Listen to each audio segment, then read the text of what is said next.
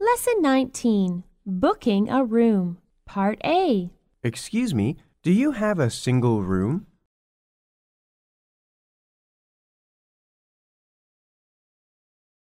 Okay, I'll take it. I'm John Li. Five days. Part A. Sorry, we're fully booked. The only room available at the moment is a twin room. May I have your name, please?